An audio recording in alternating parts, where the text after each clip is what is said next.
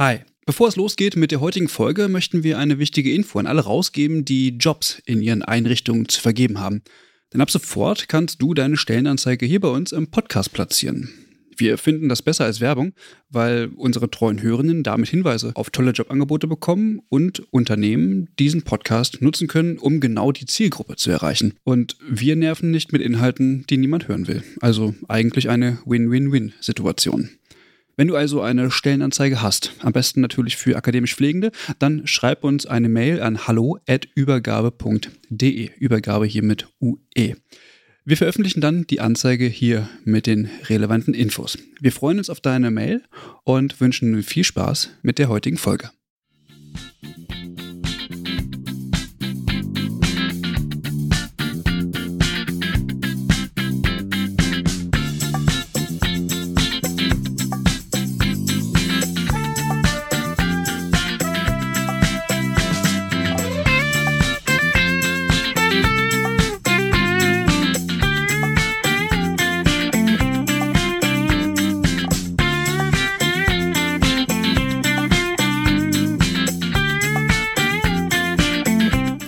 Ja, herzlich willkommen zu einer neuen, frischen Folge Übergabe, der Pflegepodcast deines Vertrauens. Hallöchen, wir begrüßen dich recht herzlich beim Frühstück, vielleicht auch beim Mittag, man weiß es nicht. Äh, vor mir sitzt die bezaubernde Eva. Hallo. Hi Eva. Ähm, hast du uns heute was mitgebracht? Ja. Was denn? Ich habe einen Gast mitgebracht. Haben wir schon wieder einen Gast? Ja. Wollen wir direkt einsteigen? Wäre ich dafür. Wartet nämlich schon. Genau. Heute sitzt nämlich äh, Matthias Prehm hier bei uns. Hi. Hi. Matthias, wer bist du? Ja, ja moin. Erstmal. Das Moin, Moin. geht mir leicht über die Lippen, weil ich äh, Nordfriese bin und ähm, primär Krankenpfleger. Also heißt im erst Matthias Prehm. Ich bin Fachkrankenpfleger für Intensivpflege und für Anästhesie. Und ich habe die letzten 16 Jahre meiner Tätigkeit in Hamburg gearbeitet, auf einer Intensivstation für schwer brandverletzte Patienten. Ja, und ich bin Praxisanleiter und ich bin parallel dazu auch der Inhaber der Seminaragentur Humorpille. Wir geben Seminare im Gesundheitswesen und ich bin auch der Autor des Buches Pflege deinen Humor. Aha, okay, das klingt auf jeden Fall interessant. Wir haben uns das Thema nämlich ausgesucht, nachdem wir dich ähm, auf dem Kongress gesehen, auf dem jungen Pflegekongress. Und ähm, ich kann mich noch äh, daran erinnern, ähm, dass eine Kommilitonin von uns über Humor in der Pflege dass sie über Humor in der Pflege eine äh, ihre Bachelorarbeit geschrieben hat und ähm, wir hatten das im Kurs damals kurz thematisiert und das fand ich sehr interessant, weil ich das irgendwie nie auf der auf der Agenda hatte, dass das irgendwie ein großes Thema sein kann. Und ähm, genau, du hast dann auch da einen Vortrag gehalten damals, genau. Und ähm, dann haben wir gedacht, das machen wir doch auch mal zum Thema. Du, was was ist denn Humor oder warum ist Humor überhaupt wichtig? Also primär möchte ich erstmal sagen, dass ich einen ähnlichen Weg genommen habe wie deine Kommilitonen über eine Facharbeit im Rahmen der Weiterbildung. Kam ich dazu, mich mit dem Thema mehr und mehr zu beschäftigen, weil äh, jemand sagte mir mal bei der Arbeit, Mensch Matthias, du hast ja immer so gute Laune. Äh, wie kann denn das sein? Und habe ich einmal gesagt, ja, ich habe schon mal mit schlechter Laune versucht, es wurde ja nicht besser.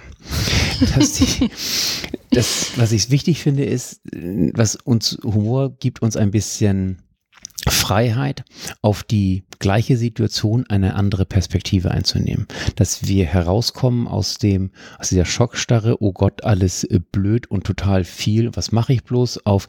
Ich werde wieder handlungsfähig und werde wieder, ich spreche gern so in Bildern, so wieder der Kapitän im eigenen, auf dem eigenen Boot. Das, Ja. das finde ich so wichtig, dass wir uns ähm, ja, emotional ein bisschen regulieren können, Stress bewältigen können. All das kann Humor unheimlich leisten. Natürlich auch mit den Grenzen, aber ähm, primär ist es für mich, es gibt so schöne Kalendersprüche, Humor ist so Benzin im Tank, Humor ist der Klebstoff für den täglichen Scherbenhaufen und das alles stimmt auch und das sind aber alles so, so, so, so, na, nicht, nichts praxisnahes.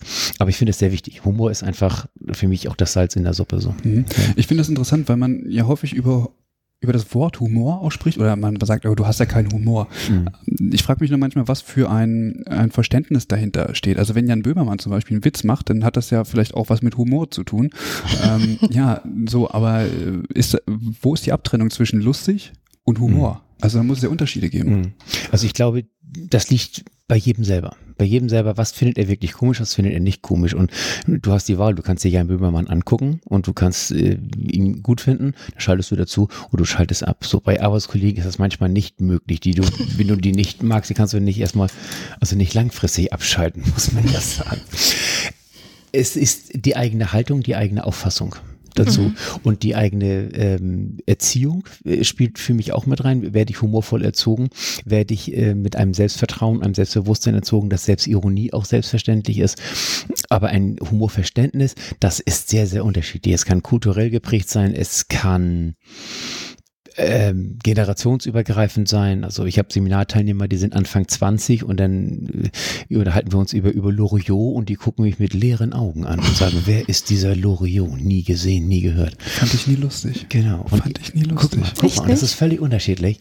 Ich hatte heute irgendwie eine Gruppe von fünf Türkinnen im Seminar und die waren so lebensfroh und hatten so solche Freude und keine Ahnung von Loriot und Heinz Erhardt, aber die hatten ihre Art von Humor und sie ja. hatten Herzlichkeit. Mhm. Und sie hatten Wärme.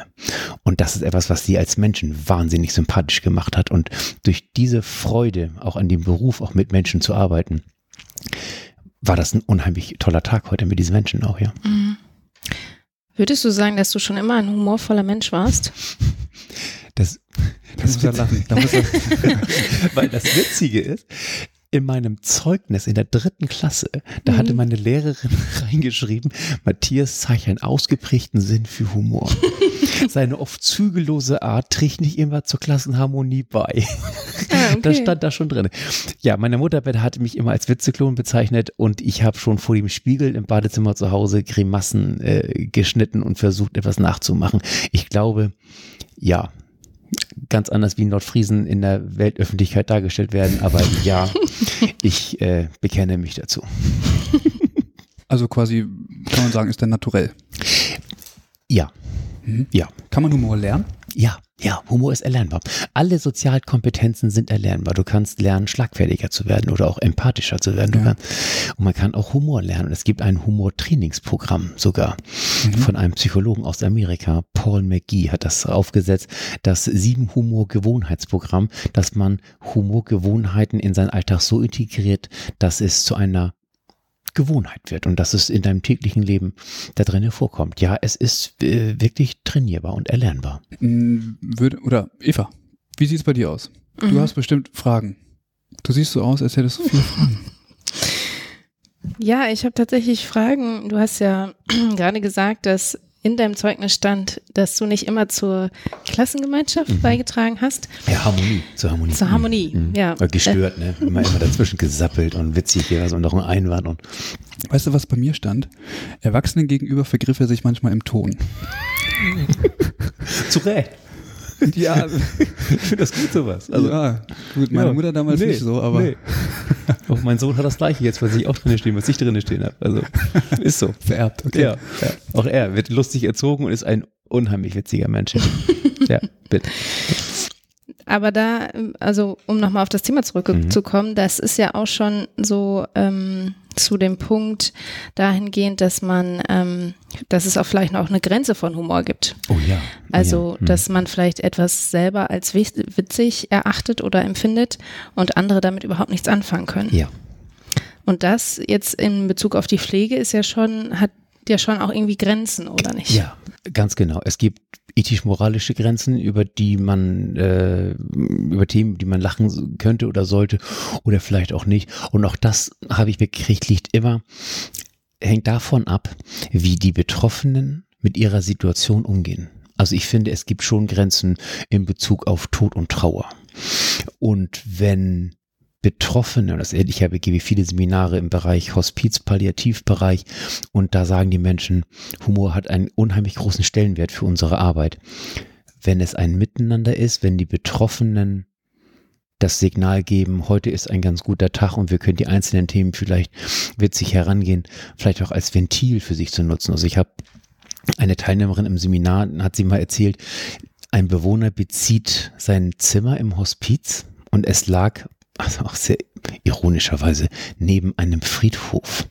Und er macht sein Zimmer, die Gardine zur Seite im Zimmer und sagt, ach Mensch, ein Zimmer mit Blick auf die Zukunft.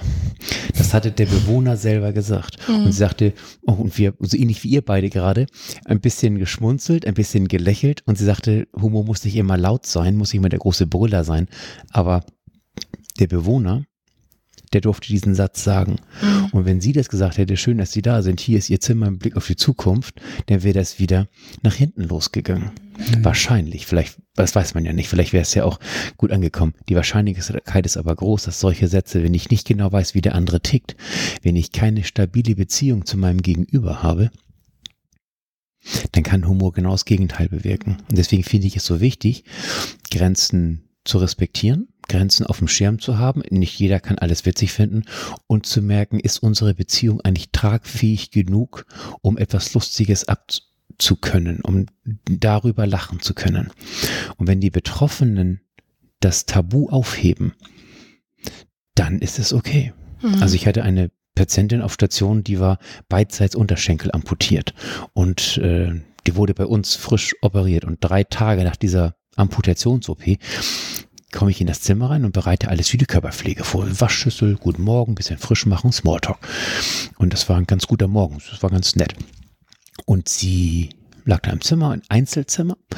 Am, der, an der Wand hängt ein Fernseher und da läuft gerade ein Werbefilm über ein Medikament gegen Fußpilz.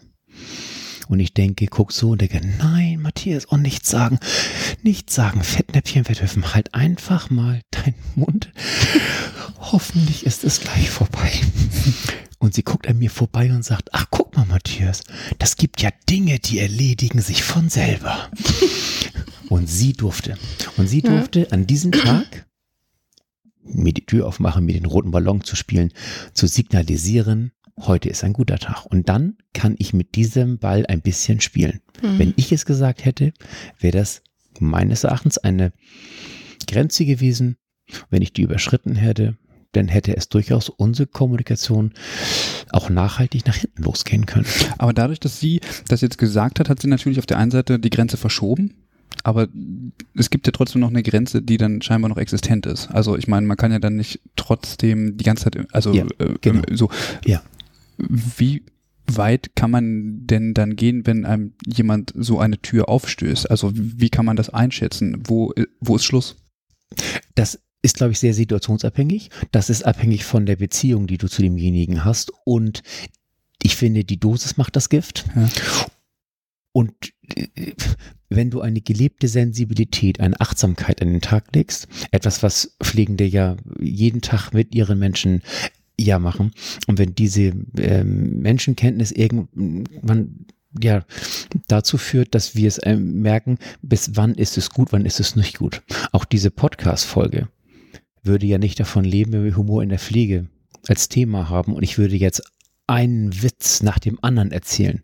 Da würden wir kurz mal die Mikros zur Seite legen und wir sagen, Herr Brehm, lass uns doch noch mal in Ruhe sprechen, was wir hier eigentlich vorhaben. Mhm zu merken, passt es rein, passt es nicht rein, lachen mhm. die anderen noch mit, nehme ich ihn mit oder bin ich drüber. Und wenn ich manchmal eine Grenze überschreite und ich merke, der andere findet das nicht besonders witzig, ist es meines Erachtens auch eine Größe zu sagen, oh Entschuldigung. Mhm.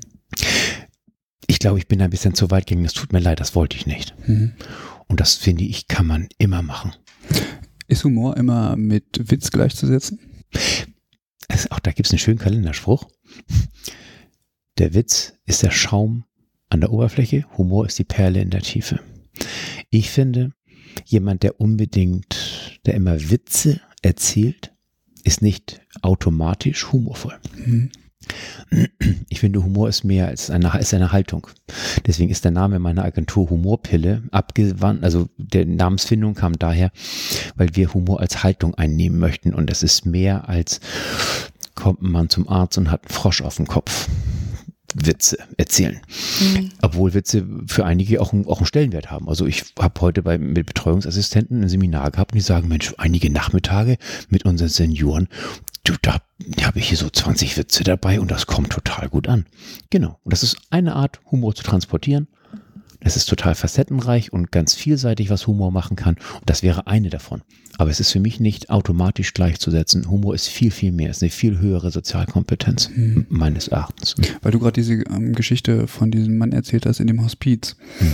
Und ich immer noch überlege, ob das nicht eine Art Bewältigungsstrategie mhm. mhm. ist und ob das, ja, ja. ob das tatsächlich auch ein Überspielen auch gewesen sein kann, ja. Genau. Mhm. Kann man das denn trotzdem noch Humor nennen, wenn jemand sowas als Bewältigungsstrategie nutzt? Für ihn, wenn es für ihn das ist, ja. Okay. Ein anderes, kurzes anderes Beispiel. Ich habe zwei Jahre in, auf, gearbeitet auf einer Intensivstation für Knochenmarktransplantation in einer Uniklinik in Eppendorf in Hamburg. Und ich hatte nach einem halben Jahr auf der Station ein, Anamnesegespräch mit einem Patienten und der war Anfang 30 und hatte eine akute myologische Leukämie und saß da vor mir und sagte, ja, also ich weiß auch gar nicht, was ich hier soll. Ich habe einen Hummer bestellt und ich habe Krebs gekriegt. Und ich saß da mit einem halben Jahr Berufserfahrung und ich fand ihn maximal seltsam. Für mich war das eher so eine Mauer von, ich will das alles nicht wahrhaben. Für ihn war das aber ein, wie kann ich auch noch damit umgehen? Mhm. Und das ist, was für den einen eine Strategie ist, ist für den anderen vielleicht etwas äh, seltsam. Das ist immer aus dem, aus der Sicht des Betrachters ähm, abzuwägen. Spannend fand, ich, dass ich drei Tage später Nachtdienst hatte und morgens um halb zwei in sein Zimmer reinging und er saß weinend auf der Bettkante. Und da habe ich gemerkt, da habe ich mich dazugesetzt und, und Zeit genommen. Im Nachtdienst hatten wir da äh, die Zeit dafür.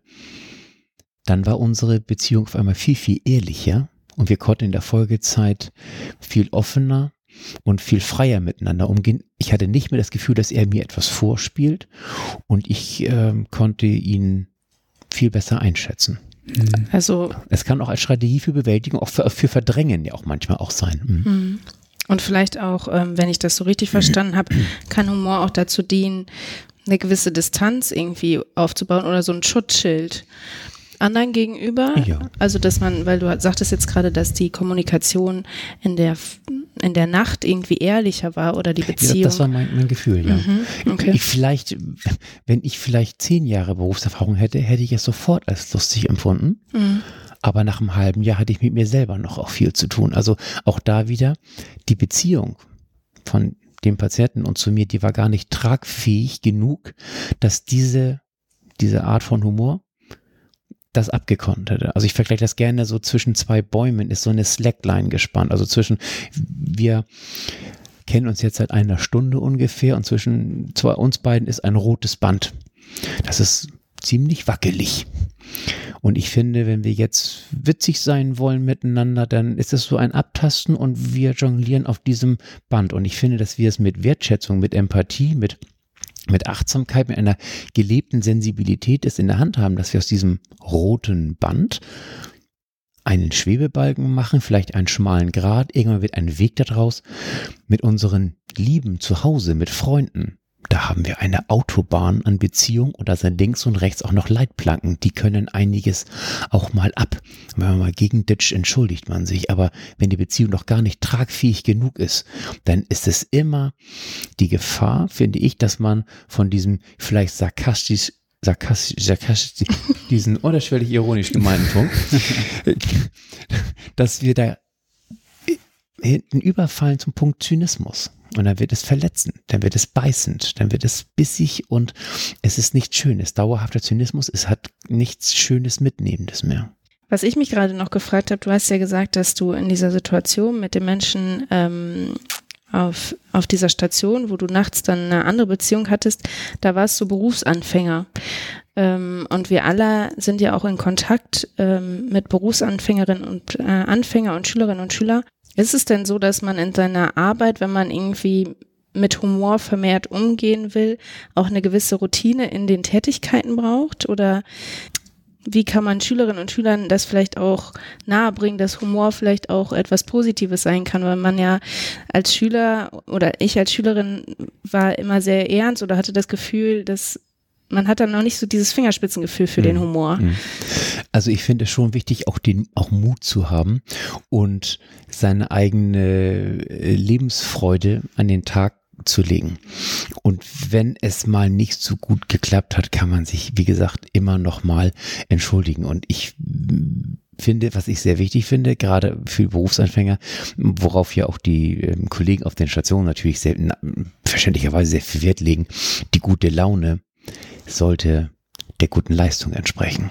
Mhm. Und wenn ich als Berufsanfänger total witzig bin, aber die Hälfte vergesse, dann wird meine ja ach so lustige Art auch ganz schnell wieder zum Gegenteil. Und deswegen finde ich es sehr wichtig, dass auch da ja, Empathie gelebt, gelernt wird, erlernt wird, dass es ein Fingerspitzengefühl, eine Sensibilität für einen entwickelt wird, um sich trotzdem auch den, den Mut zu geben, lustig zu sein, weil dadurch strahlen wir auch Lebensfreude aus. Und das merken auch die Patienten, das merken die Angehörigen, ob du diesen Job gerne machst oder ob du total ernsthaft bist. Natürlich fachlich super korrekt sein, das finde ich das allererste. Und trotzdem auch zu vermitteln, Mensch, ich bin hier ganz gerne mhm. und ich betreue sie ganz gerne. Und ganz einfacher Einstieg ist, ist ganz, also es kann ja ganz einfach sein, wenn man sich vorstellt. Und mein Name Matthias heißt zufälligerweise Gottes Geschenk. Also ist nichts zu bedeuten. Und ich habe ich hab damit gerne gespielt. Ich habe gerne, gerne mitgespielt, gesagt, guten Tag, ich heiße Matthias, ich bin Krankenpfleger, ich bin heute für Sie zuständig und Sie haben Riesenglück. Ich heiße eigentlich Gottes Geschenk und I was born to make you happy. Wenn Sie etwas haben, Sie können sich gerne an mich wenden. Und das war ganz häufig ein Lächeln, ein Schmunzeln, es war ein schöner Einstieg. Und die haben gemerkt, okay, der Mensch ist gerne hier. Und der kümmert sich auch um mich, wenn ich etwas habe. Und das war eben auch eine Haltung, die da vermittelt wurde, dass ich diesen Job total gerne mache mhm. und auch gerne mit Menschen arbeite, weil ich habe es auch mal anders versucht. Ich habe auch mal auf dem Bürostuhl drei Jahre gesessen und das war nicht mein Umfeld, wo ich meine Stärken nutzen konnte. Und da war ich auch nicht besonders humorvoll, weil ich nicht glücklich war. Mhm. Deswegen hängt Humor und Glück wiederum auch eng miteinander zusammen. Mhm. Und das finde ich so das Spannende. Wir haben uns auch für heute natürlich auch etwas einen roten Faden überlegt und ich merke, merken wir immer, in welche Bereiche Humor überall mhm. rein kommt. Und deswegen ist es so ein, finde ich, total spannendes Thema und es ist so lohnenswert, sich darum Gedanken zu machen. Was bringt mich eigentlich eine gute Laune? Was kann ich eigentlich für mich selber tun? Und wie wirke ich auf andere und, und, und. Mhm. Du hast gerade diese Situation äh, gebracht und das erinnert mich an Patch Adams. Also an den Film zumindest. Ich kenne ihn ja persönlich nicht, aber ich habe sein Buch gelesen, ähm, der ja als Clown in Kliniken gegangen ist. Ja. Ähm, ist das schon wieder zu viel Klamauk?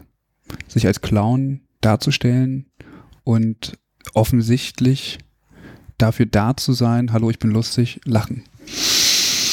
Also ich glaube, was gerade Klinik-Clowns in der Klinik vermitteln, ist ein Stück Normalität.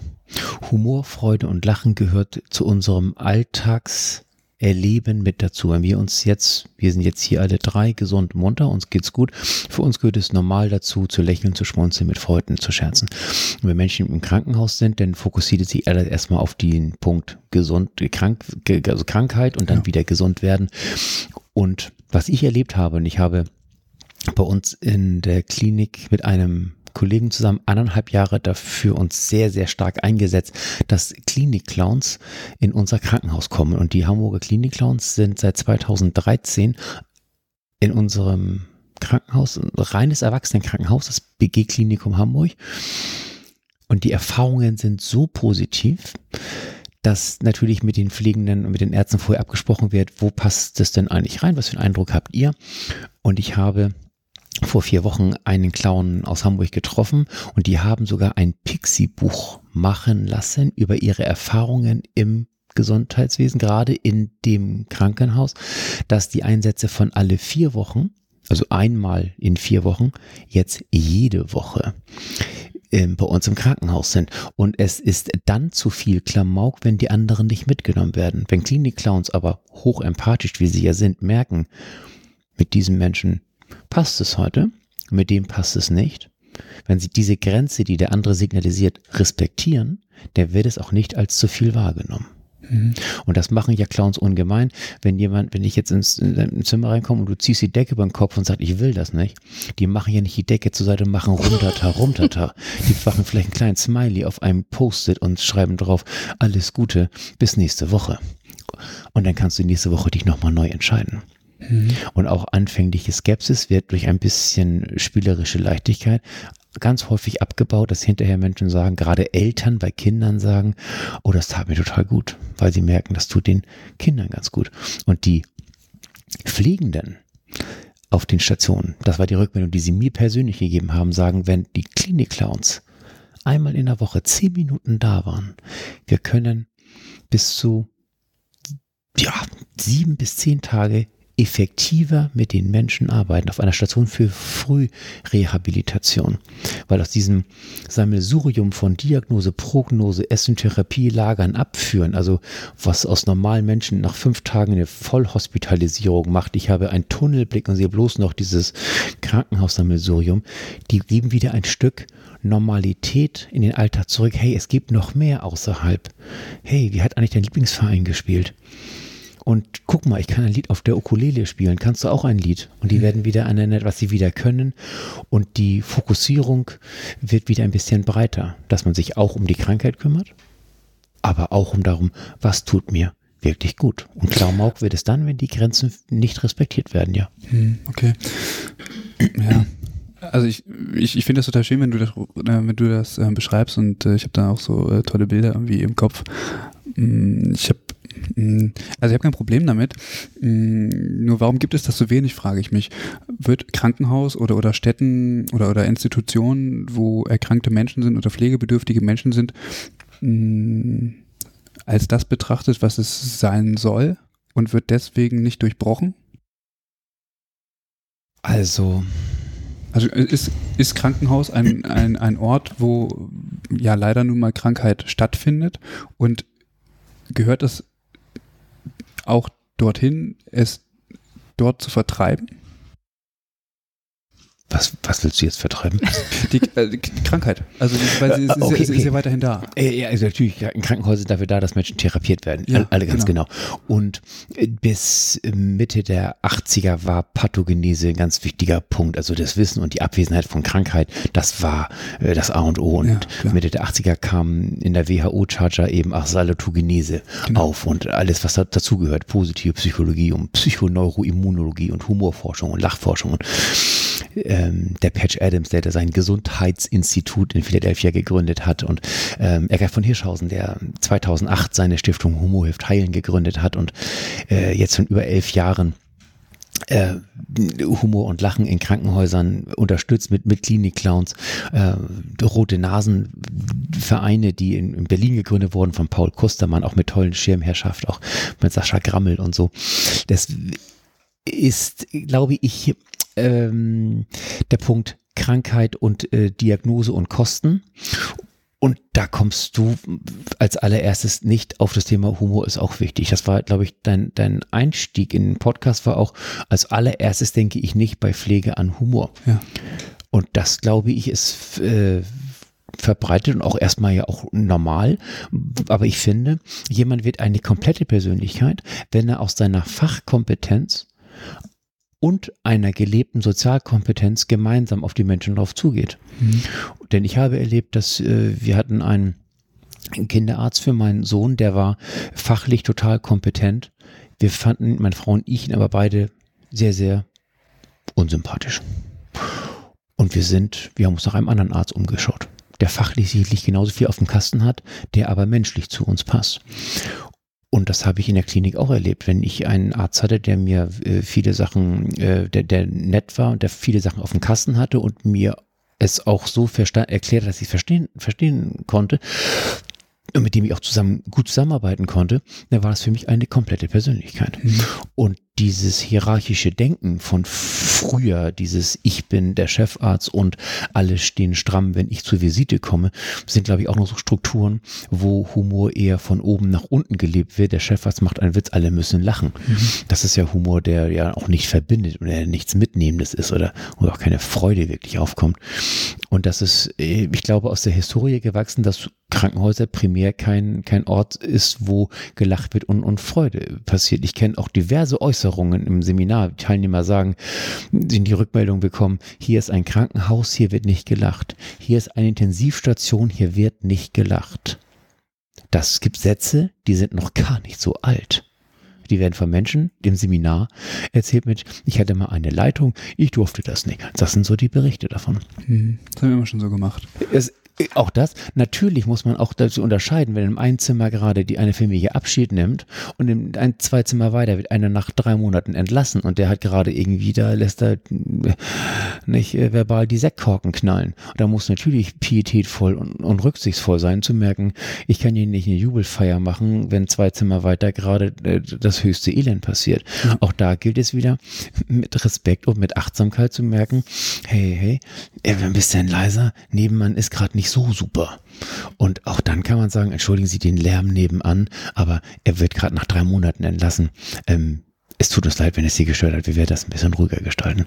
Man kann reden und das eine schließt das andere nicht mehr aus. Und ich glaube, gerade weil die Belastung in den Kliniken so dermaßen groß ist, ist es wichtig, alle Ressourcen, die wir haben, versuchen zu aktivieren. Und es muss sich ganz, ganz viel im Gesundheitswesen verbessern das habt ihr ja in den Folgen mit Alexander Jorde und mit Christiane Vogler auch äh, wunderbar dargestellt. Zusätzlich zu der ganzen Fachkompetenz und den Rahmenbedingungen haben wir einen unmittelbaren Einfluss, wie wir, welche Haltung wir haben, mit welcher Haltung wir zur Arbeit kommen, was wir dazu beitragen, dass wir ein schönes Miteinander auf den Stationen haben, ja. Wie kann, wie, willst du? Ja, Gerne. da steckt jetzt gerade schon ganz viel irgendwie drin. Zum einen würde ich gerne noch mal so ein bisschen den Blick auch auf alle Bereiche der Pflege irgendwie ausweiten. Ähm, und ich hätte noch mal diese Frage in Richtung Humor und Macht.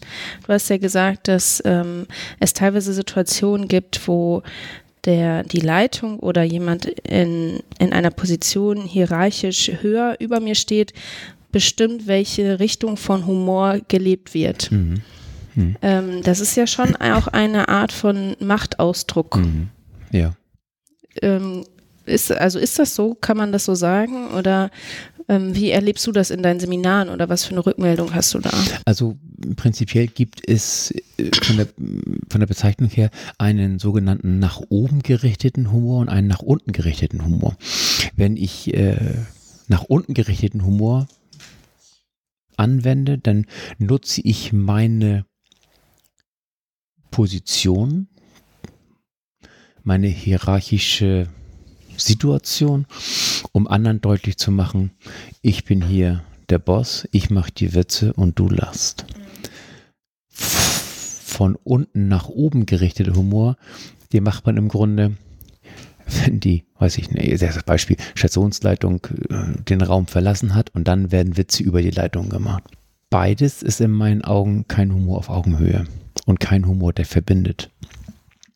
Und wenn ich, das finde ich eben auch so manchmal bei Witzen, so das zweischneidige Schwert, auch da wird äh, kann so etwas ausgeübt werden und ich kann mich über jemanden lustig machen, ohne ihn wirklich mitzunehmen. Und schon sind wir, ist es nichts Sarkastisches und irgendwie schön Ironisches, sondern es wird wiederum zack zynisch verletzen und nimmt auch nicht mit. Aber dass Humor manchmal als Machtinstrument genutzt wird, mit ich lasse jemanden doof dastehen, weil ich es einfach kann, weil ich hier der Boss im OP bin.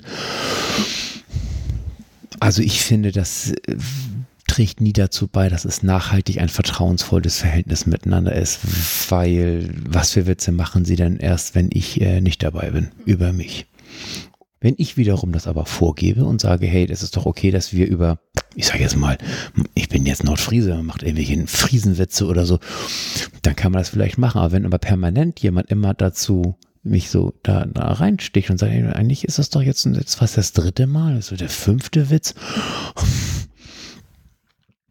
auch das äh, vertrauensvolle äh, Duzen habe ich original erlebt. Ein Oberarzt wollte gerne gesitzt werden, duzt aber alle Mitarbeiter. Mhm. Da bin ich, also irgendwann wenn ich mal hin und gesagt, Entschuldigung, ich habe eine, wir können das gerne machen mit der Anrede, aber bitte einheitlich. Dann würde ich jetzt sagen, äh, Peter und ich bin Matthias. Und er sagt, nein, nein, nein, nein, denn, denn, denn lieber bei, gut, dann können wir wieder Matthias und Sie und beim Professor Doktor. Alles da? Aber ansprechen und es nicht mit sich. Ich finde, wenn jetzt etwas passiert, finde ich es sehr wichtig, auch für sich selber dazu gerade zu stehen und sagen, ich lasse es nicht mit mir machen. Das finde ich ganz wichtig. Aber ja, es wird manchmal als Machtinstrument genutzt. Ja. Ähm, wie ist das denn, wenn man jetzt einen Kollegen hat oder oft wird ja auch im Team gescherzt, gar nicht im, gar nicht unbedingt in Situationen, wo äh, Pflegebedürftige dabei sind, sondern im Team kann das ja auch eine Bewältigungsstrategie sein, Strategie sein, aber es gibt ja auch ähm, oder ich erinnere mich an Kolleginnen und Kollegen, wo man sich denkt, boah, das ist einfach so ein Bollerkopf. Der, der hat dieses Gespür nicht für, mhm. das ist jetzt gerade witzig und mhm. das ist gerade nicht so witzig. Äh, wie geht man in solchen Situationen damit um, das anzusprechen? Also sagt man dann einfach, boah, das war jetzt echt total deplatziert? Ja, also ich finde, es, was Humor leisten kann, ist, das kann ein großartiges Ventil sein. Mhm. Für Sachen, die wir erleben, sind äh, solche Dienstzimmer manchmal ganz großartig, um mhm. genau das ein bisschen zu als Ventil zu nutzen und es irgendwo herauszulassen. Und auch da gilt es äh, zu merken, äh, ja, nehme ich wirklich alle mit oder sagt auch jemand, du, das finde ich jetzt aber äh, nicht so witzig. Und da finde ich wiederum den Mut, sehr wichtig, den Mut zu haben, zu sagen, hast du mal zwei Minuten? Ich fand deine Bemerkung vorhin unplatzend. Du hast es nicht so gemeint, ja. Der Patient, ja, er ist 90 Prozent brandverletzt und ja, er kommt aus Ghana, aber er ist noch kein Schokokrossi für dich. Das darfst du nicht sagen. Das ist, das ist Alltagsrassismus, das ist unter der Würde. Und ich finde es sehr gut, dass die Menschen darauf aufmerksam gemacht werden, wenn das ein Team so etwas hält das ein Team auch aus, wenn man sich kritisieren kann. Mhm. Ich kann das nur mit demjenigen ändern und nicht mit, äh, wenn der Kollege draußen ist, mit dem anderen. Du, das fand ich aber doof. Ne? Und wenn die Tür aufgeht, schön, dass du da bist. Nö, du ist alles in Ordnung. Alles klar. Ne? so eine ja. Witze finde ich so bescheuert, das glaubst du gar nicht. Ne? Mhm. Äh, also Offenheit. Offenheit und Ehrlichkeit, sich dir Mut zu sagen, ich fand das vorhin total dir platziert, das passt nicht rein und diese Bollerköpfe darauf aufmerksam machen. Und auch da sozusagen, wenn sie es immer noch nicht verstehen, du, ich finde es schade, dass du dich nicht selber reflektierst und nicht einfach auch mal zuhörst, wenn andere es nicht mehr witzig finden. Und ich finde, wenn man das, eine Kritik sachlich und wenn man sie ruhig und unter vier Augen darbringt, hat das durchaus seine Berechtigung, ja. Hm. Du hast es jetzt ähm, mit dem Beispiel mit dem Arzt oder mit der Ärztin und äh, jetzt gerade auch mit dem Bollerkopf. Ich muss gerade überlegen, was das eigentlich sein könnte, aber ähm, äh, so, so. Platte. Ja, komme ich nicht mit. ähm, dass man da so eine Haltung entwickeln muss. Mhm. Wie macht man das? Also wie kriegt man es hin, eine gestandene Haltung zu entwickeln? Ich finde es sehr wichtig, wenn Menschen, die mit Menschen arbeiten, ein gesundes Selbstvertrauen haben, ein Vertrauen zu sich selber, die auch sagen, was ist mir wirklich wichtig, was möchte ich, wie möchte ich Menschen versorgen. Ich fand das eben sehr schön, und da nochmal auf auf Alexander Jorde zurückzukommen, wo er mich unheimlich berührt hat, war in diesem ähm, Wahl, in der Wahlarena, wo er gesagt hat, die Würde des Menschen wird hunderttausendmal verletzt in diesem Land. Und da hat er die Emotionen, hat er mich emotional berührt und sagt, genau so ist es. Und dass ich mir im Klaren sein möchte, wie würdevoll möchte ich eigentlich mit anderen Menschen umgehen.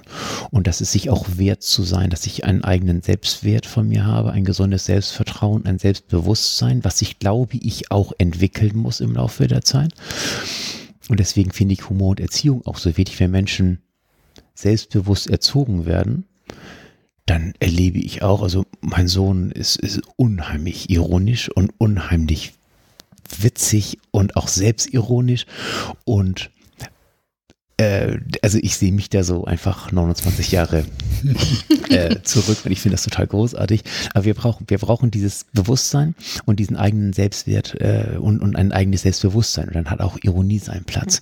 Und das ist eben die Haltung, die sich, glaube ich, im Laufe der Zeit entwickelt. Und das finde ich auch so spannend, weil es dieser Pflegeberuf mit einem auch macht. Ich finde, man entwickelt sich als Mensch auch deutlich weiter. Das macht man. Der Hintergrund meiner Frage ist, die Machtkonstellation in so Krankenhäusern beispielsweise. Mm, das ist ja nicht immer einfach auszuhalten, weil das Machtgefälle vielleicht manchmal ist sicherlich in verschiedenen Häusern unterschiedlich, mhm. aber häufig geht ja, da ist das Machtgefälle einfach relativ steil. Mhm. Wie kann ich denn jetzt eine Haltung entwickeln, in der ich diese Integrität ähm, bewahre, von mir aus auch im Team ähm, und beispielsweise als Pflegende der Profession äh, Medizin so, en, also so entgegentreten kann, dass ich sage, okay, lass uns auf Augenhöhe bitte unterhalten. Mhm. Wie kriegt man diese Haltung hin? Also ich glaube, diese Augenhöhe, die kann man sich einfordern. Mhm. Und da muss man es sich selber wert sein. Und finde ich, die Frage ist auch, was möchte ich alles mit mir machen lassen und wie jetzt kann ich mich, wie sehr kann ich auch mein Umfeld so, ich sage jetzt mal, Beziehungsarbeit zu, zu Ärzten, zu Kollegen hinbekommen, dass ich selber das in Ordnung finde, wie wir miteinander umgehen. Das ist so das eine. Das, auch das hat aber seine Grenzen. Ich kriege ja nicht mein komplettes Umfeld verändert. Nachhaltig verändern kann ich mich selber. Das ist das im Grunde das Einzige. Und es ist eine ganz bittere Nachricht, aber wenn ich eine Leitung habe, mit der ich nicht zurechtkomme, kann ich entweder eine Haltung entwickeln von ich akzeptiere das und ich äh, finde für mich eine äh, emotionale Lösung, damit zurechtzukommen.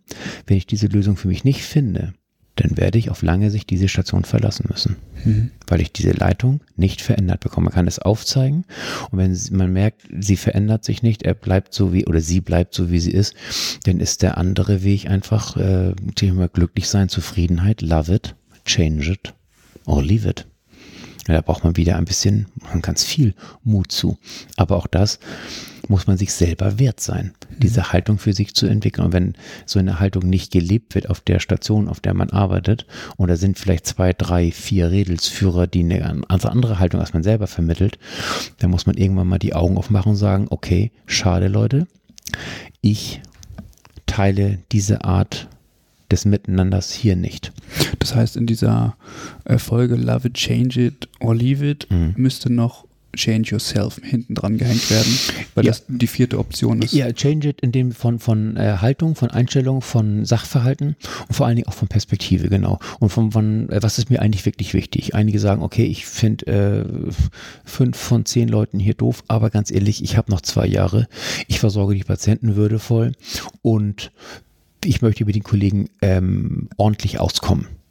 Ich möchte keine Weihnachtsfeier, ich brauche nichts zum Geburtstag. Ich komme hierher für die Patienten, für die Angehörigen, um meinen Beruf ähm, gut auszuüben. Und ich habe noch zwei Jahre, ich möchte nicht nochmal woanders wechseln. Das wäre genau Change your mind. Mhm. Change yourself. Ein bisschen, genau. Okay. Aber die Utopie, ich kriege die anderen so verändert, dass ich mit denen total klippo bin ist meines Erachtens äh, eine Utopie, wenn nicht ein, wenn überhaupt ein ganz, ganz langer Weg, ja. Ja, ich, das fand ich wirklich interessant. Ähm, und ich habe noch mal so ein bisschen eine Frage zum, zum Team. Also ich, du hast ja vorhin gesagt, ähm, so eine Arbeit in der Pflege und auch in einem Team verändert einen. Und ich habe das auch so erlebt, dass tatsächlich die vier Jahre auf der Intensivstation haben auch, glaube ich, meinen Humor verändert. Ähm, und ich kann mir auch vorstellen, dass Humor oder diese Art von Humor, die auf einer Station gelebt wird, auch so ein bisschen was Einzigartiges für das Team auszeichnet. Also wenn ich daran mich zurückerinnere, wie wir manchmal miteinander gescherzt haben, das war ein hoher Anteil untereinander, ein hoher Anteil von, glaube ich, auch schwarzen Humor. Mhm.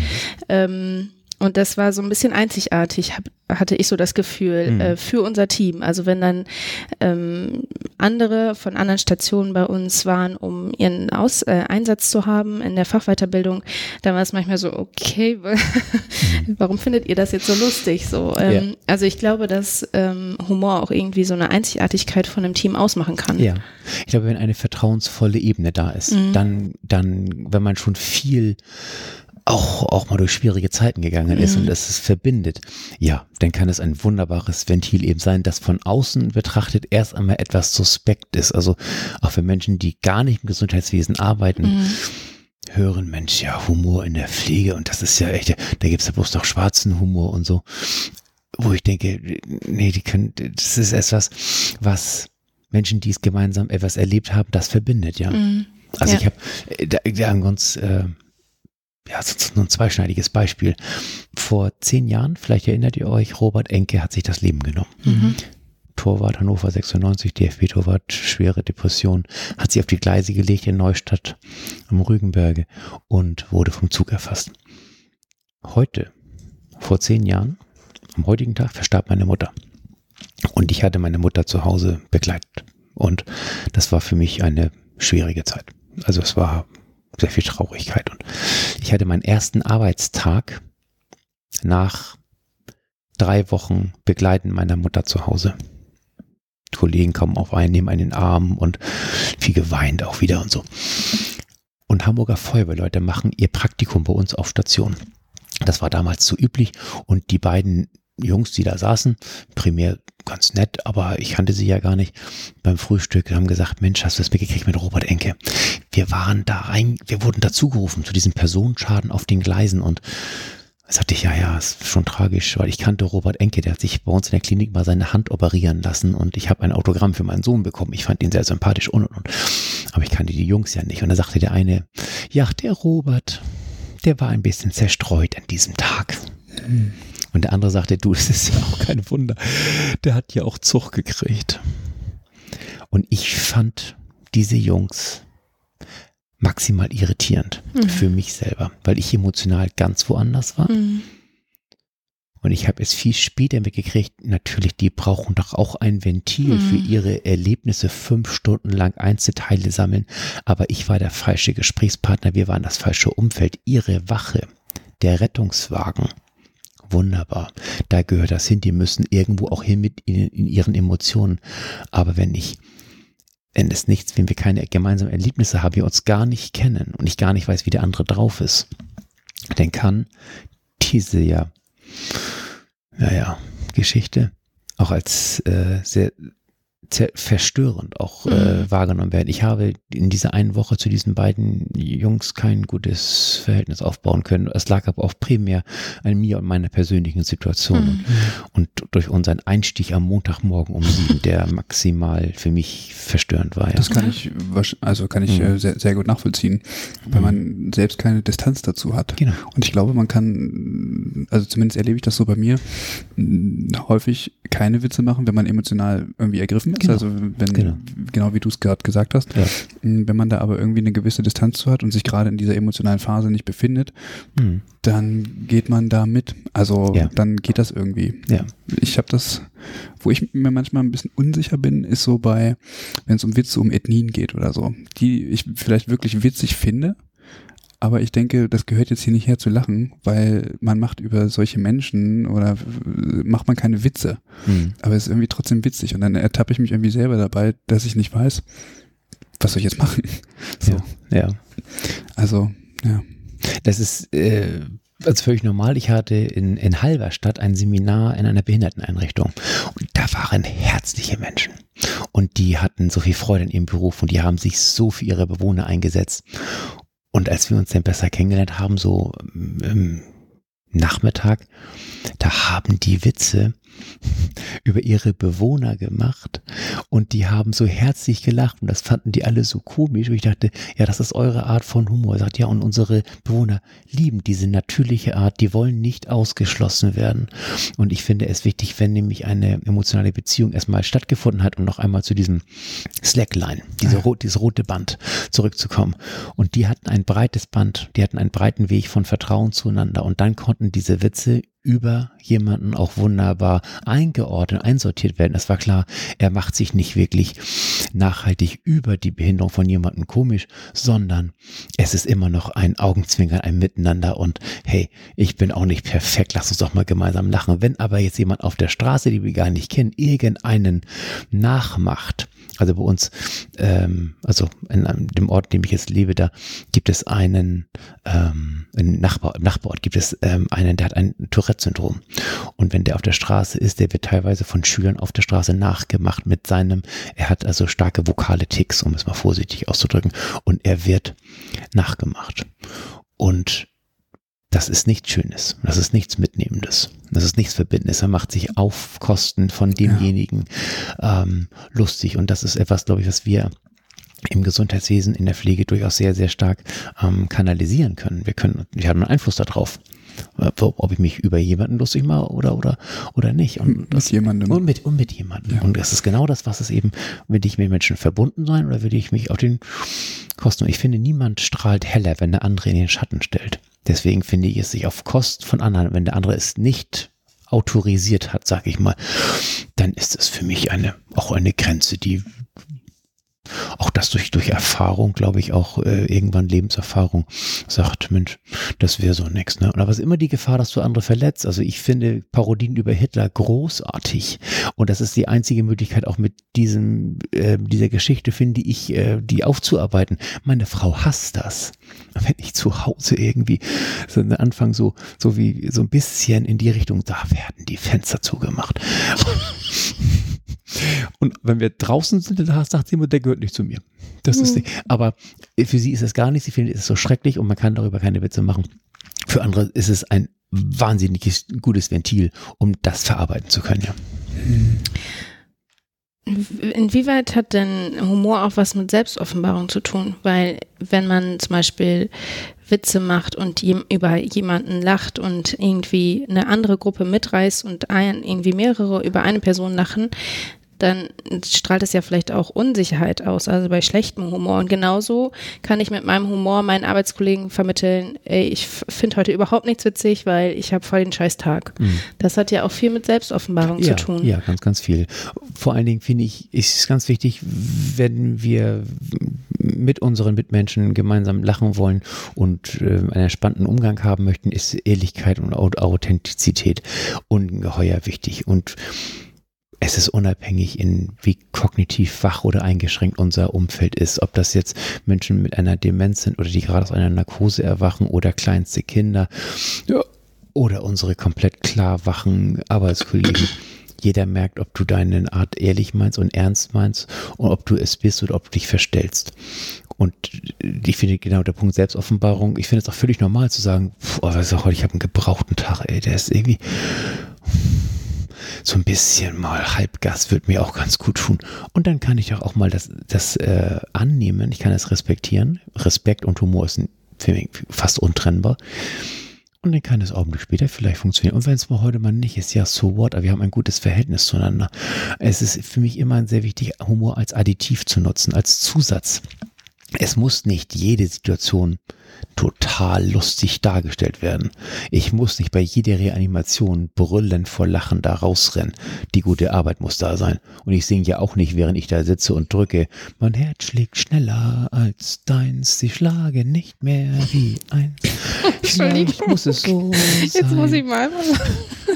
Das ist in Gedanken vielleicht mal, aber in dem Augenblick ist es nicht das allererste Mittel. Es hab in deinem mhm. Notfallkoffer auch ein paar Humorpillen dabei. Das ist es natürlich nicht. Hm. Und es ist natürlich auch eine Selbstoffenbarung über sich selber. Ähm, wie stehe ich zu, zu meinem Gegenüber? Welche Haltung habe ich zu meinen Patienten, zu meiner Arbeit, zu meinen Kollegen, zu meiner Klinik? Das alles drücke ich auch mit Humor aus. Und wenn ich absolut zynisch bin über meine Klinik, dann sagt das auch etwas hm. darüber aus, ja. wie ich eigentlich dazu stehe. Und wenn ich Patienten mit irgendwelchen abfälligen Bemerkungen bedache, weil ich glaube, dass es witzig ist, wenn der Elefant in der Sieben schon wieder auf dem Topf sitzt, dann ist es nichts Menschliches mehr und nichts Schönes und nichts Mitnehmendes. Und genau das macht unseren Beruf ja immer noch aus, dass wir eben mit Menschen arbeiten. Und ich bin ja auch nicht professioneller oder schneller oder cooler, wenn ich so etwas sage. Und das finde ich jetzt so wichtig, dass man, es gibt einen schönen Spruch, die äh, Sprache ist die Kleidung der Gedanken. Denn so, das hat Sandra Manz auch wunderbar mal gesagt, so werde ich, so wie ich denke, so werde ich reden. Und so wie ich rede, so werde ich handeln. Gibt aus dem jüdischen Teil Talmud eine ähnliche Abfolge, achte auf deine Gedanken, sie werden deine Worte deine mhm. und so. Und daher ist es ein ganz elementarer Punkt, darauf zu achten, mit welcher Haltung, mit welcher Einstellung komme ich schon zur Arbeit. Und das ist genau das, was ich elementar selber beeinflussen kann. Denn ich habe bei mir erlebt, ich gucke in den Dienstplan, mit wem habe ich nächsten Tag Dienst. Und wenn ja. ich da sitze und denke, oh nein, Sabine und Beate, oh nein, und mit den beiden morgen. Und dann komme ich nach Hause, meine Frau fragt und ich sage, oh Sabine, Beate.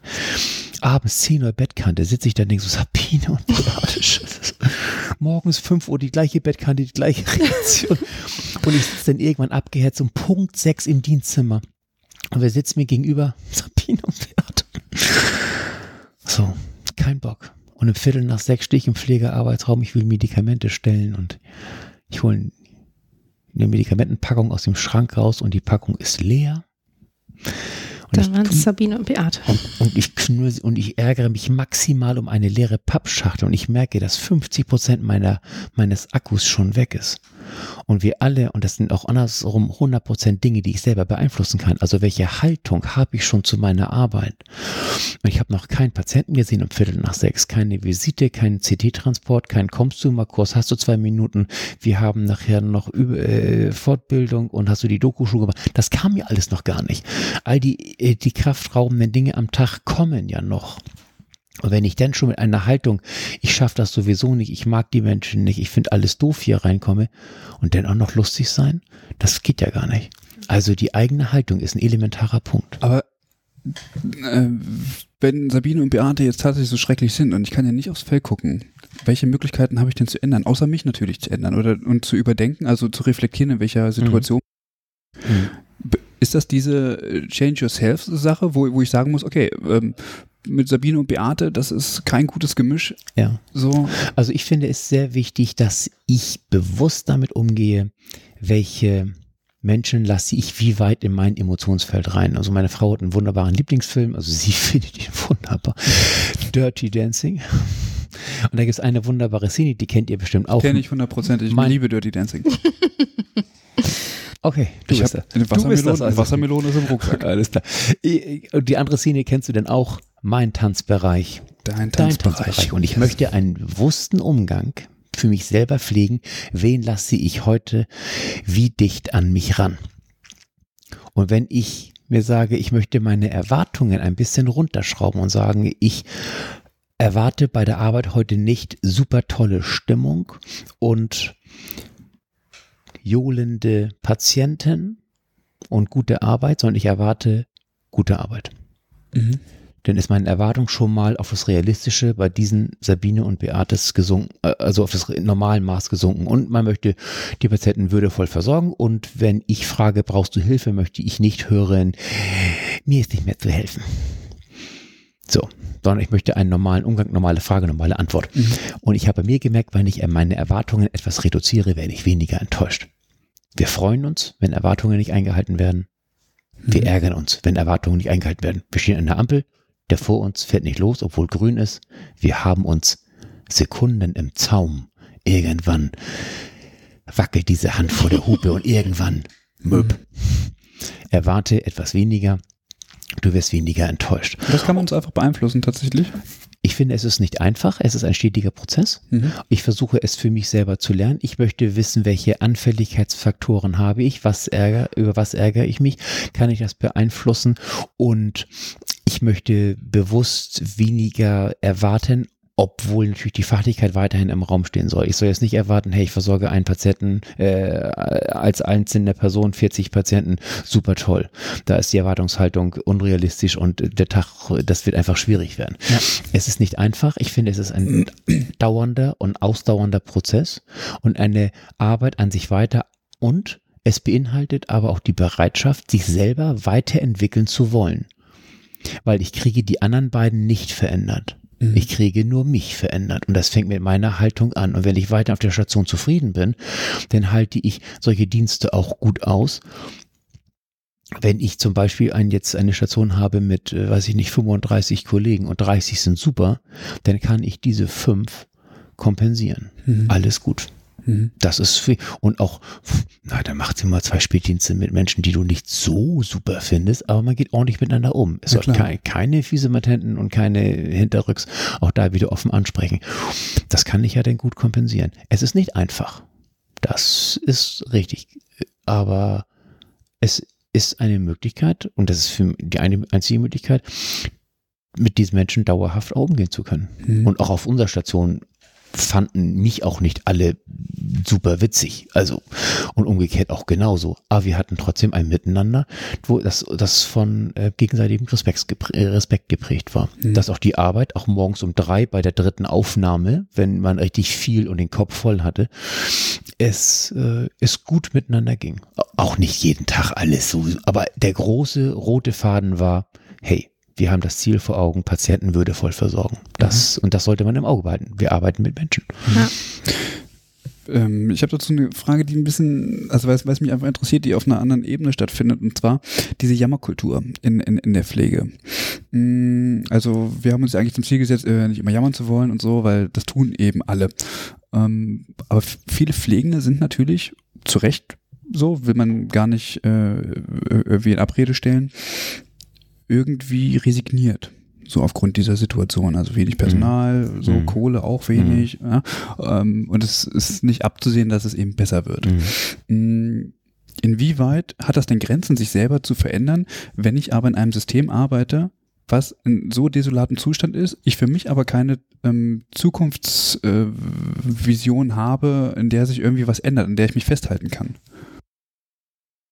Das hat absolut seine Grenzen und das sind auch, glaube ich, äh, die, die Gründe, die du gerade genannt hast, warum viele Menschen in Teilzeit gehen und warum auch viele für sich den sogenannten Flexit als Lösung sehen und sagen, dann mache ich eben etwas ganz, ganz anderes. Ja, es hat seine auch das hat seine Grenzen. Und wenn ich meine dritte Station hinter mir habe im fünften Jahr, weil ich meine Art und Haltung von, von Pflege auf keiner dieser Station verwirklichen konnte, dann kann ich mir vorstellen, dass für einige eben auch die Erkenntnis ist, okay, dann ist es nicht der richtige Beruf, dann mache ich etwas anderes. Und mangelnde Kompensationsmöglichkeiten. Ja, Mhm. Genau. Und weil, was ich auch erlebt habe, der Begriff Resilienz, der schwebt die ganze Zeit beim Thema ja. Homo eben auch mit. Und ein ganz wesentlicher Resilienzfaktor ist ja zum einen dieser Punkt Akzeptanz, also Sachen zu akzeptieren. Wenn es aber nicht mehr akzeptabel ist, wie mit den Bedingungen, die, die du angesprochen hast, dann ist ein ganz anderer Punkt wichtig, stabile soziale Faktoren. Und was ich ja häufig erlebe, die Menschen, die wirklich äh, völlig desillusioniert und, und vor dem Ausweg sind, ich gehe raus aus der Pflege, die haben auch kein gutes Team mehr. Die verstehen sich innerhalb des Teams auch nicht mehr wirklich gut und die machen auch nichts mehr gemeinsam. Die haben keine Unternehmungen und das tut nicht gut. Und da fehlt der nächste Punkt äh, Optimismus. Und was auch dann wiederum bei einigen nicht mehr funktioniert, ist die Opferrolle zu verlassen mhm. sondern die verlassen dann ja. äh, die Situation. Was ich nicht sagen will, ist, jedes, jede Fliegende sind Opfer. Das natürlich gar nicht, äh, gar nicht. Aber es, ich muss für mich tun, für mich äh, klar, äh, äh, mir klar machen, ist, äh, will ich unter diesen Bedingungen, kann ich hier weiterarbeiten? Was tue ich mir selber? Äh, noch an und es, ich lerne viele, viele Menschen in den, in den Seminaren kennen, die mit, die, die sagen, okay, schwierige Bedingungen, ja, aber ich mache den Job total gerne. Und ich bin schon 20 Jahre Krankenschwester und wir haben ein tolles Team und es ist nicht alles einfach und leicht. Aber nur wir zusammen, wir schaffen das. Und einige, ich war jetzt ähm, in Mecklenburg-Vorpommern in Tetero im Roten Kreuz Krankenhaus, wenn ich kurz Werbung machen darf, das Rote Kreuz Krankenhaus in Tetero.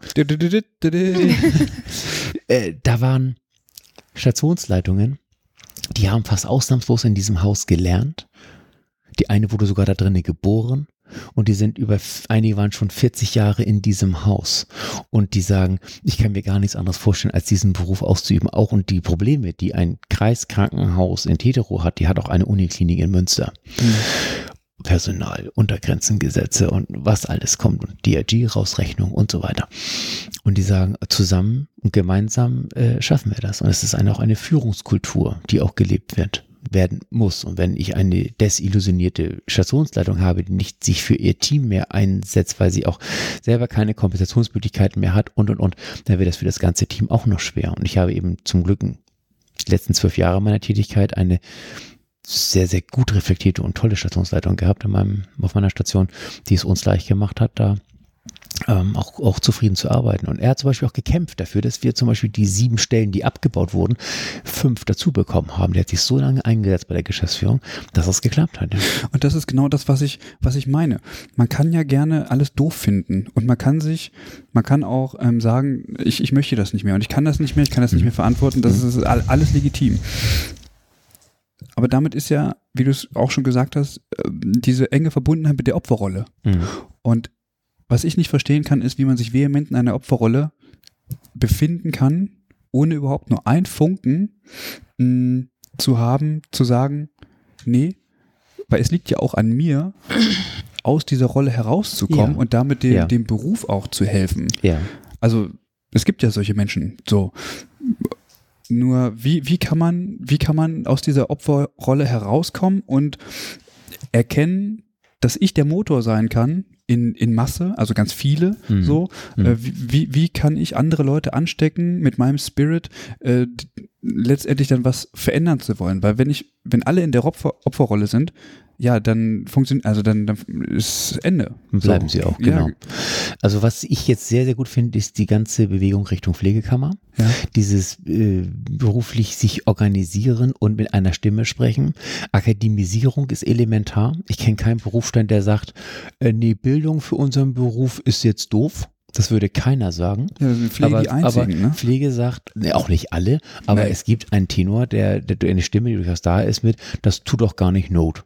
Generalisierung tut doch gar nicht Not. Guck einmal ins europäische Ausland, mach die Augen auf, du siehst, woanders funktioniert das wunderbar. Großbritannien hat, glaube ich, seit 1908 eine Pflegekammer oder so. Das ist für die völlig normal und du bist eine Nurse und du bist proud to be a nurse. Und ich glaube, es ist sicherlich ein unbequemer Weg, dass es eine Zwangsmitgliedschaft ist, aber nur wer die Musik bezahlt, darf auch sagen, was gespielt wird. Mein äh, Neffe wird Garten- und Landschaftsbauer. Nach drei Wochen Ausbildung wurde er in die Handwerkskammer aufgenommen. Das war mit äh, feierlicher Einrichtung. Sein Betrieb zahlt die Beiträge. Mhm. Wer sagt, was gespielt wird, der die Musik bezahlt. Klar. Also hat mein, mein Neffe gar kein Mitspracherecht. Er kann schön in der Kammer sein, aber was sein Chef meint, das wird dann auch gemacht. Und ich finde es so wichtig, überhaupt organisiert zu sein. Und es ist äh, etwas, wenn, wenn wir äh, das erkannt haben, dass nur gemeinsam es funktioniert, dann wird es sich auch etwas verändern. Und wenn, es gibt ganz, ganz viele tolle, engagierte Menschen, die in dem berufspolitischen Bereich arbeiten. Ja. Und äh, das wird, glaube, über kurz oder lang wird es sich gar nicht bundesweit vermeiden lassen, eine Bundespflegekammer zu haben. Und auch das geht ganz viel über Haltung und über Einstellung zu diesem Beruf und es sich selber auch wert sein. Es gibt eine Organisation, Pflege am Boden ja. wo ich die, die primäre Ausstrahlung ist, ich möchte mit keinem diskutieren, der am Boden liegt. Also ich jetzt. So, wenn ich jetzt verändere, auf Augenhöhe, ja. Pflege im Wandel und Pflege am Limit und so, das ist alles Aufzeigen von Notsituationen, das muss auch alles wahrgenommen werden. Es geht auch, welche Haltung ich auch eben vermitteln möchte, ganz genau. Und auch da hat, äh, finde ich, Humor eben als Additiv einen, einen Ansatz zu sagen, ja, ich möchte gerne auch eine Haltung vermitteln, ich mache diesen Beruf auch total gerne. Nicht unter den derzeitigen Bedingungen, die müssen sich auch verbessern. Völlig klar und das muss auch nachhaltig passieren und das muss auch flächendeckend passieren. Es kann nicht sein, dass jetzt durch die neuen Gesetze innerhalb des Klinikums dort äh, Personal verschoben wird und Stimmung gemacht wird, weil einige nicht mit reingerechnet werden in die Untergrenzen Ja. und von der einen Station, die nicht reingerechnet wird, werden jetzt zwei abgezogen und die spielen gegen die, man spielt sich gegenseitig aus, ist doch gar nicht gewollt. Und dann noch die Leiharbeiter dazwischen, die noch ein bisschen Ganz mehr verdienen. genau, ganz genau. Und die können auch bezahlt werden. Das ist seltsam, Hm. ja.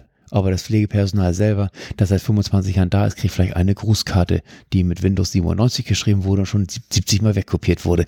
Das nimmt doch keiner mehr ernst. Und das ist Mhm. eine Wertschätzung und Humor funktioniert nur mit Wertschätzung. Mhm.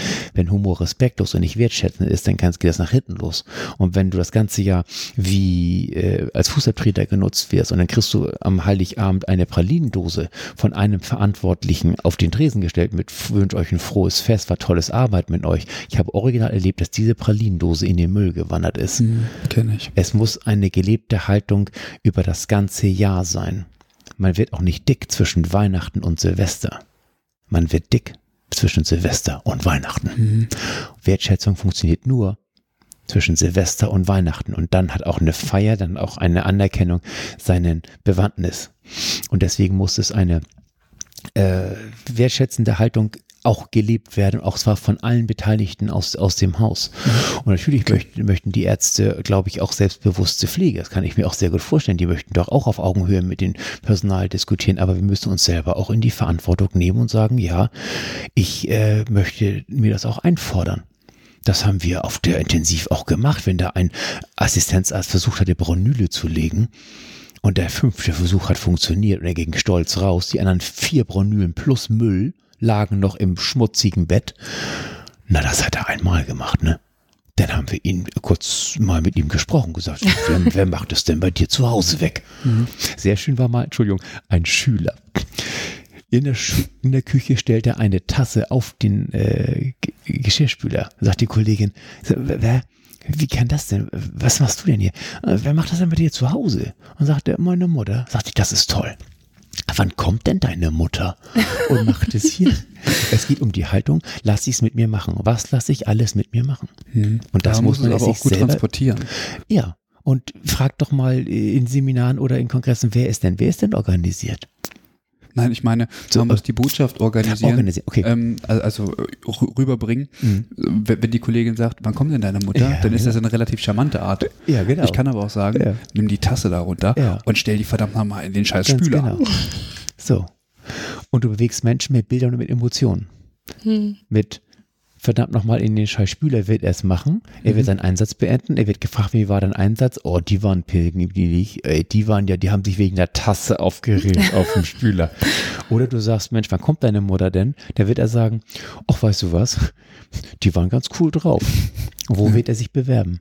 Ja. Wo er sich, wo er sich wahrgenommen fühlt. Mhm. Wenn ich habe original in der Ausbildung erlebt, dass jemand sagte, Matthias, hier ist der Spülraum, hier ist dein Büro. Das ist nicht witzig. Das ist nicht witzig. Ich habe mich auf dieser Station nicht beworben. Ja. Oder?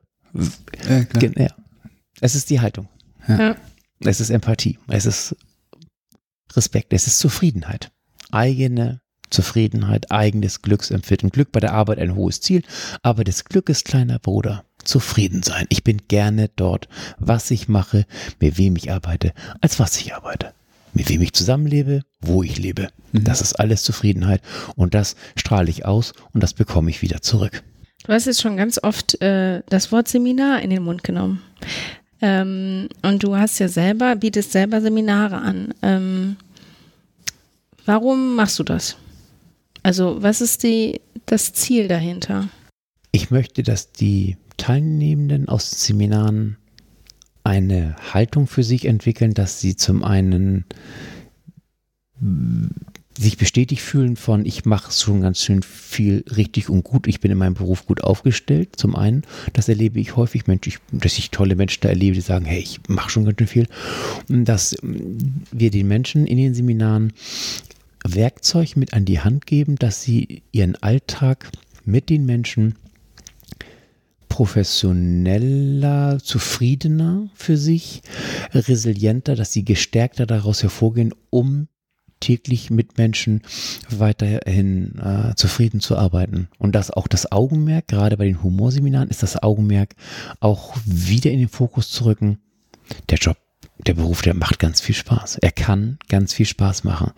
Ja, nochmal zu diesen Bedingungen. Natürlich, es soll gar nicht schön geredet werden. Mhm. Das finde ich ganz wichtig, dass wir das weiterhin im Auge behalten.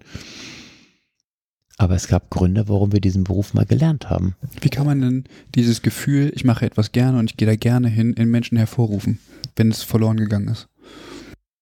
Aber gute Erfahrungen habe ich gemacht durch, durch Beispiele.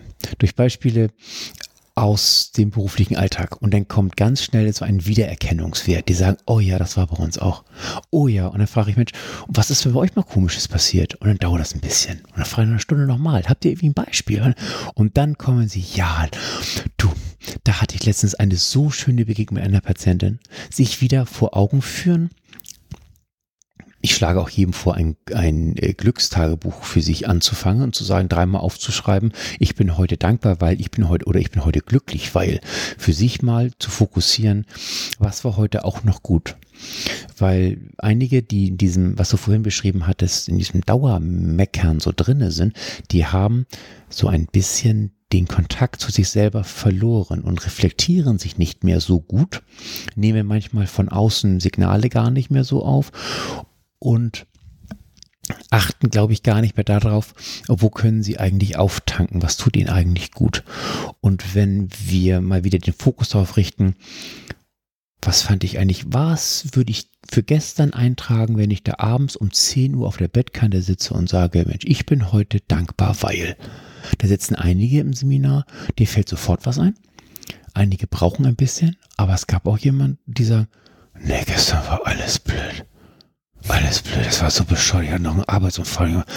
Ich habe noch gesessen bei diesem Arzt und dann, mein Mann hatte das Essen nicht fertig. Der Junge hatte eine 5 in Mathe und das war echt, ich war 15 Stunden unterwegs, um 7 aus dem Haus. Ich war um 22 Uhr voll Katastrophe. Okay, voller Tag, viel, ja. Hast du noch ein Abendessen mit deiner, nee, Abend, hast du noch ein Glas Wein mit deinem Mann? Ja, wir haben noch eine abends Stunde gesessen. Oh, ihr habt noch Zeit zusammen, okay. Gesund, ja, ja, beide, alle, alle gesund, ja. Dein Kind auch, ja, alle gesund. Okay, gesund, Kind gesund. Ich bin dankbar, dass meine, dass meine Kinder gesund sind. Mhm. Okay, ich hatte noch Zeit mit meinem Mann. Mhm. Aber ich hatte auch einen tollen Kollegen, der hat mir, der hat mir noch was abgenommen. Mhm. Also den Fokus die, auf die positiven Sachen auch, lenken. Genau. Und das mhm. nicht nur in der Wahrnehmung. Und ich habe in, äh, dass die Wahrnehmung nicht nur darauf ist, was alles total anstrengend war. Das war mhm. ja auch so. Dass neben dem auch etwas Positives war. Mhm. Ich habe in der im Seminar immer eine, eine Flipchart dabei. Da sind Rechenaufgaben dabei. Einfache Plusaufgaben. Fünf Stück. Eine ist falsch. Einfach. Drei plus fünf sind sieben. Steht da. Und die anderen sind richtig. So ist es. Zwei plus vier sind sechs und so. Ich musste echt überlegen. Aber so. Und die Frage ist immer, was fällt euch auf? Und ganz häufig kommt auch nur die einzige Antwort, die in der Mitte ist falsch. Ja. Und ich möchte die Menschen einladen, alles in allem zu sehen. Der Ansatz von dem Seminar ist, nicht das, was falsch ist, schön zu reden, das muss man klären, aber auch wahrzunehmen und sich vor Augen führen, warum mache ich meinen Beruf gerne? Die anderen fünf sind richtig. Vier. Oder so, ja. Alter, wir können ja ganz von vorne an. Das ist ja Wahnsinn.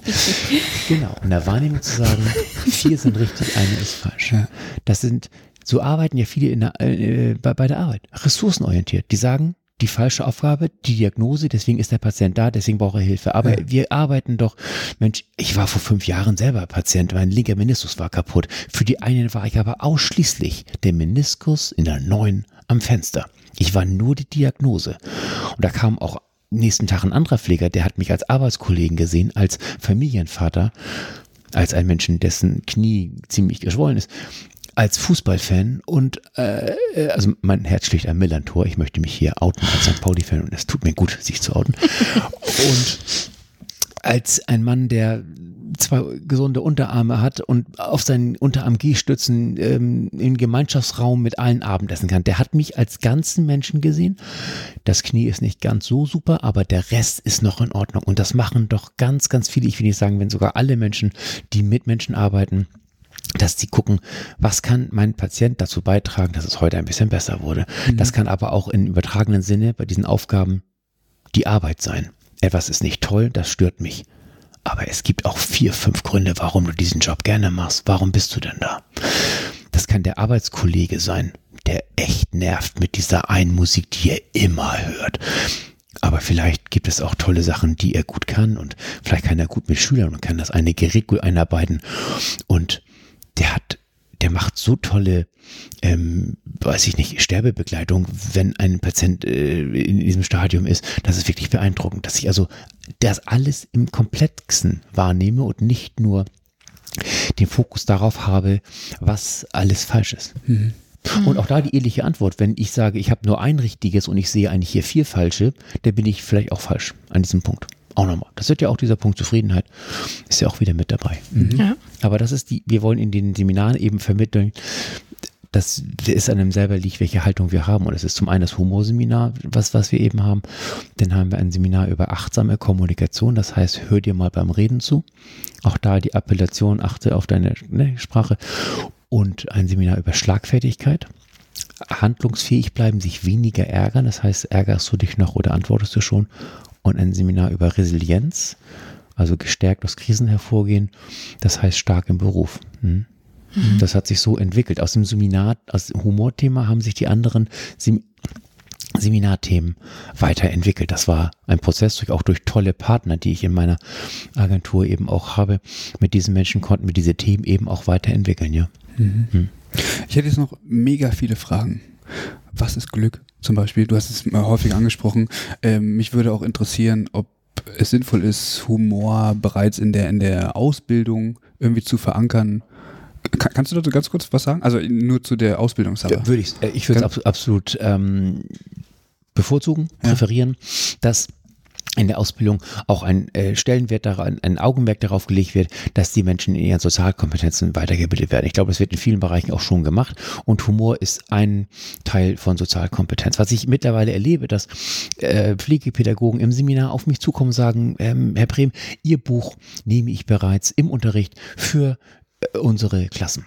Das habe ich jetzt schon diverse Male auf Kongressen oder so gehört. Das finde ich natürlich total toll, dass dieses, dieser Punkt Humor als Kompetenz für sich zu nutzen, als Additiv, äh, als eine von den Möglichkeiten, um den Alltag gut äh, für sich zu bewältigen. Gerade in der Ausbildung bereits genutzt wird, um den Schülern auch diesen Mut zu geben, auch wenn ihr jung seid, behaltet eure Persönlichkeit und nutzt auch eure Art von Humor als ja, als, als, als Strategie, um die Belastung im Alltag einfach gewappneter entgegenzugehen. Bewahrt ihn euch im Alltag und dass es sich nicht verbirgt unter Hektik und Verantwortung und Unterbesetzung und unmotivierte Kollegen. Achtsam zu sein. Der Tanzbereich kommt, kommt ja. hier wieder rein. Das ist eine, auch das ist nicht einfach mal so, es ist ein steter Prozess. Mhm. Sich immer mal wieder vor Augen führen, und die Erfahrungen sind sehr, sehr positiv darauf, ja. Die Rückmeldungen sind wahnsinnig positiv auch, ja.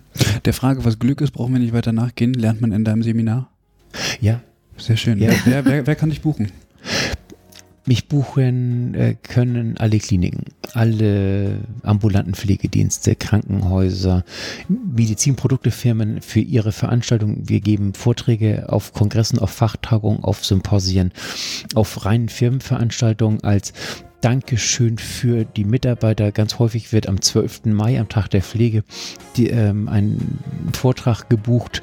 Wir bieten Seminare in Tageskonzepten an von 9 bis 16 Uhr, 16.30 Uhr oder auch als Workshop-Charakter, was natürlich deutlich kürzer ist. Und auch zu jedem Seminarthema gibt es Vorträge. Mhm. Kannst, du, kannst du weitersprechen? Okay, ja, ja. Genau, ja, also das Ganze findet man unter www.humorpille.de. Genau, ja, vielen Dank, dass du uns aufgeklärt ja, hast. Vielen das, Dank, dass ich eingeladen wurde. Sehr, sehr nett. Dankeschön. Ja, es hat Spaß gemacht. Super interessantes Thema. Ja. Genau. Vielen Dank. Das kann ich nur zurückgeben. Sehr schön. Ich äh, würde noch ganz kurz eine Hausmitteilung tätigen. Los, Eva. Und zwar haben wir ja einen Artikel geschrieben in der Zeitschrift Pflegende Mens und äh, die Kolleginnen und Kollegen der Redaktion haben auch einen Blogbeitrag über uns und unseren Podcast geschrieben, den wir gerne in die Shownotes äh, verlinken werden. Klickt einfach mal rein und lest es euch durch. Genau, in den Show Notes äh, findet ihr noch ähm, das Buch äh, von Matthias Brehm, sämtliche Infos ähm, rund um Humor. Also ihr bekommt den ähm, Newsletter von uns, wenn ihr euch eintragt auf ähm, übergabe-podcast.de, dann könnt ihr euch in unser Newsletter eintragen, dann bekommt ihr die Show Notes zu jeder Folge per Mail in euer Postfach. Ähm, also gern reinhören oder äh, über den Podcatcher eures Vertrauens einfach mal reinklicken. Genau, ansonsten freuen wir uns über Likes, Shares und auch Nachrichten auf Twitter, Facebook, per E-Mail oder Instagram. Instagram nehmen wir auch. Das ist auch so ein Kanal, den das ist schwierig, schwierig für mich. Ist ein Medium, komme ich nicht mit. Bin ich zu alt für scheinbar. Ja, wahrscheinlich. Weiß ich nicht. Eva, musst du übernehmen, musst du mal ja. verwalten, das Ding. Nee, ähm, genau. Vielen Dank fürs Zuhören. Und ähm, ja, wahrscheinlich hören wir uns demnächst wieder. Wir freuen uns jetzt schon. Sehr schön. Eva. Okay. Wink nochmal. Winken. Virtuelles Winken. Hier, da winkt einer. Matthias, vielen Dank. Dankeschön. Und ähm, alles Gute. Ja, danke gleichfalls. Sehr schön. Tschüss. Auf Wiederhören. Ciao. Ciao.